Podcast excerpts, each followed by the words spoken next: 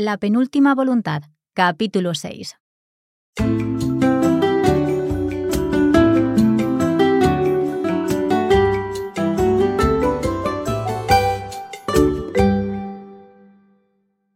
Estamos de vuelta con otro episodio de La Penúltima Voluntad. Yo soy Mark. Y yo soy Anabel. ¿Qué tal, Mark? Sí, todo bien, todo bien. ¿Y tú? Yo muy bien y con ganas de saber si la respuesta que yo tengo para el acertijo es eh, correcta o no. Pues llevo dos semanas dándole vueltas a saber qué es la respuesta a este acertijo. Y excelente uso de dar vueltas. Let's listen to the chapter and we'll find out if uh, Marta works out what the solution to the riddle is. Ay, vamos. La penúltima voluntad, capítulo 6. Ciertamente solo podía ser un acertijo. No obstante, aquello solo la desconcertaba más. Marta estaba confundida porque desconocía cuál podía ser el motivo de aquel papel con la letra de su padre a los pies de un plano que cambió su vida. Todo parecía encajar tan bien que solo había una respuesta a lo que estaba pasando. Carlos había preparado esa escena con antelación. Le había dado la entrada para que fuese al museo y encontrase aquella pista. Sí, de eso se trataba. Una sonrisa tiró de la comisura de sus labios cuando Marta cayó en la cuenta de que solo se trataba de un juego, como los juegos que había preparado su padre para que Marta encontrase sus regalos de Navidad o cumpleaños. Era una búsqueda del tesoro. Y el hecho de que un hombre tan ocupado como él se hubiera tomado la molestia de preparar aquello le calentaba el corazón sobremanera. Con una alegre emoción burbujeando en el cuerpo, Marta leyó de nuevo el acertijo. Está en un cucurucho y muy rico es. Si en comértelo tardas, te quedarás sin él. La respuesta era simple. Un helado. No obstante, no tenía muy claro qué hacer a continuación. A Marta se le cruzó una idea por la cabeza y decidió recorrerse todo el museo, tanto la exposición permanente como la temporal, tratando de buscar algo con forma de helado o relacionado con ello. Tal vez una maqueta de una heladería. Si era franca consigo misma, esa posibilidad era bastante remota, pero no perdía nada por intentarlo. Recorrió cada pasillo y habitación, estudió cada pieza expuesta y hasta preguntó si había algo relacionado, pero el resultado fue el mismo. No había nada. Hablar con las personas que atendían el punto de información había sido su última esperanza, pero cuando no le dijeron nada de utilidad, Marta suspiró de caída. Con la cabeza gacha salió del Museo de Urbanismo, casi arrastrando los pies. ¿Y si había malinterpretado la situación?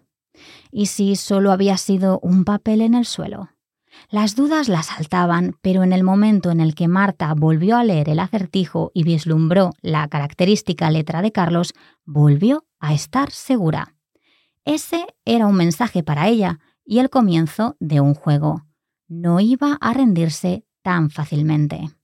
Con aquella nueva resolución y la esperanza ahora latiendo de nuevo junto a su corazón, Marta pasó de largo el aparcamiento del museo y se adentró en las calles de la zona.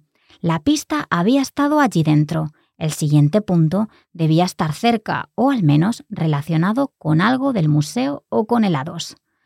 Hilando ambos conceptos en la misma oración, fue como floreció un recuerdo un suceso que Marta había enterrado con la tierra de su negatividad.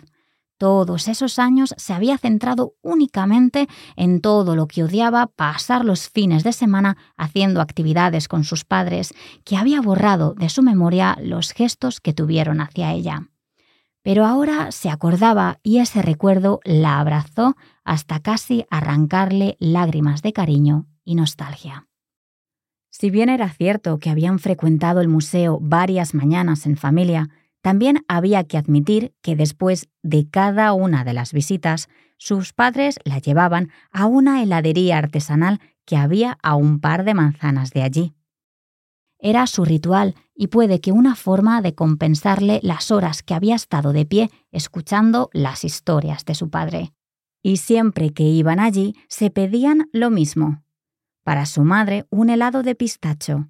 Carlos, a quien no le agradaba el dulce, tomaba un manchado, y Marta se pedía una generosa bola de huesitos.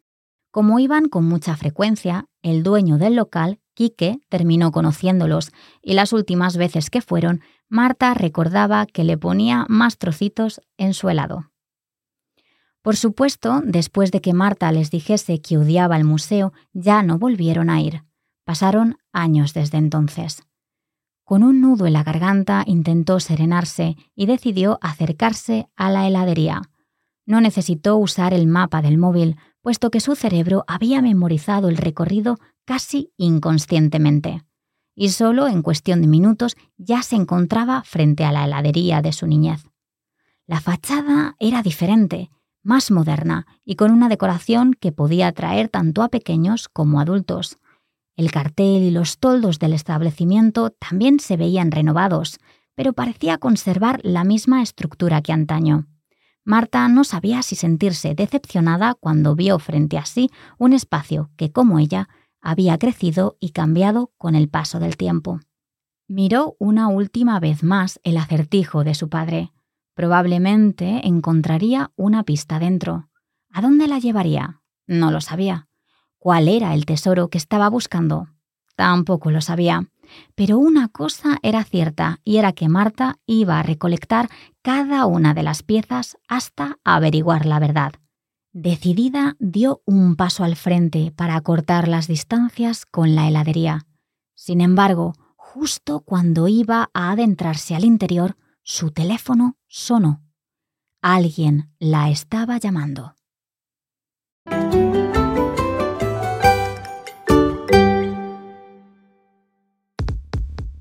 Listening to each episode of La Penúltima Voluntad is a great way to develop your Spanish at this advanced level. But if you'd like to make even more progress and improve your Spanish, you should know that there's a full online course available which will guide you through the chapters of the story and maximize your learning. The online course features language study episodes in which Annabelle and I analyse the text of each chapter and discuss all the vocabulary and grammar. There's also an annotated text, which lets you read the chapter of the story and understand everything in detail. We provide a video version of the chapter, and to help you reuse the expressions you learn in the course in your everyday speaking, we've included our Taller Lingüístico audio episode for each chapter. To find out how to access this fantastic resource, head to coffeebreaklanguages.com slash LPV.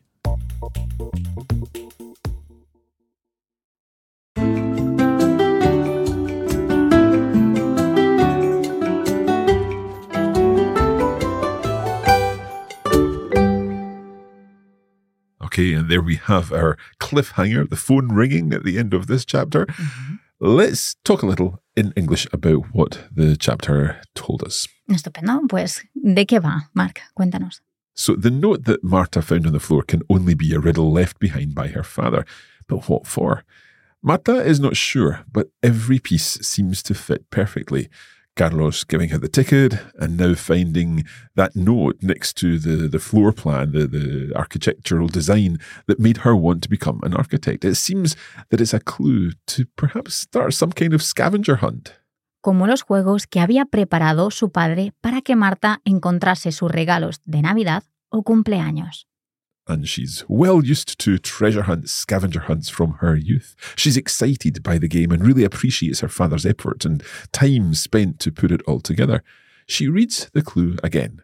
Está en un cucurucho y muy rico es. Si en comértelo tardas, te quedarás sin él. She knows that the answer is ice cream, but she's unsure as to where it might lead her. She tries to find more clues in the museum, looking for floor plans of ice cream shops or cone shaped buildings. She looks around the entire place. Pero el resultado fue el mismo. No había nada. She gives up, leaves the museum, and decides to go for a wander in the area. Marta then realizes nearby there's an ice cream shop where she and her parents used to go after the museum. Era su ritual y puede que una forma de compensarle las horas que había estado de pie escuchando las historias de su padre. they always ordered the same thing and they used to go so frequently that el dueño del local, Quique, terminó conociéndolos. When Marta gets to the ice cream shop, she notices some changes to the shop front. It looks like the place has been renovated. She can still see the same structure that she remembers, but it looks modern and fresh. Cómo ella había crecido y cambiado con el paso del tiempo. She decides to go inside in case she can find another clue. However, before she can step inside, her phone rings. And who is calling? Dun, dun, dun. I wonder if Kike's still there. Oh, well, yes. Well, I think that we have like to wait. To wait. I mean, that's the whole idea of reading a book. You you get to the next chapter, you want to know more, but I don't like I don't like that. I am one of the like these people who likes to read the end, like the ending just to know if I'm going to like it or not. you read the end of a book before you. Sometimes. Oh, like. Ay, no, oh, lo siento, lo siento mucho. Pero hay veces yo soy muy impaciente, yo no puedo esperar. Well, todo el mundo que escucha la penúltima voluntad tendrá que esperar por, lo- pues, por lo menos dos semanas. Eso es. Lo sentimos mucho, pero así es. Pero mientras tanto, también pueden em, apuntarse al taller o al language study. Exactamente. If you need to uh, look further into the, the language in this chapter, then of course we have our language study episodes. We've got the full set of notes, the video version, and also the uh, the taller, as Annabelle said. You can find all of that at Estupendo. Pues nada, aquí estamos esperando. Muchas gracias y hasta la próxima. Adiós.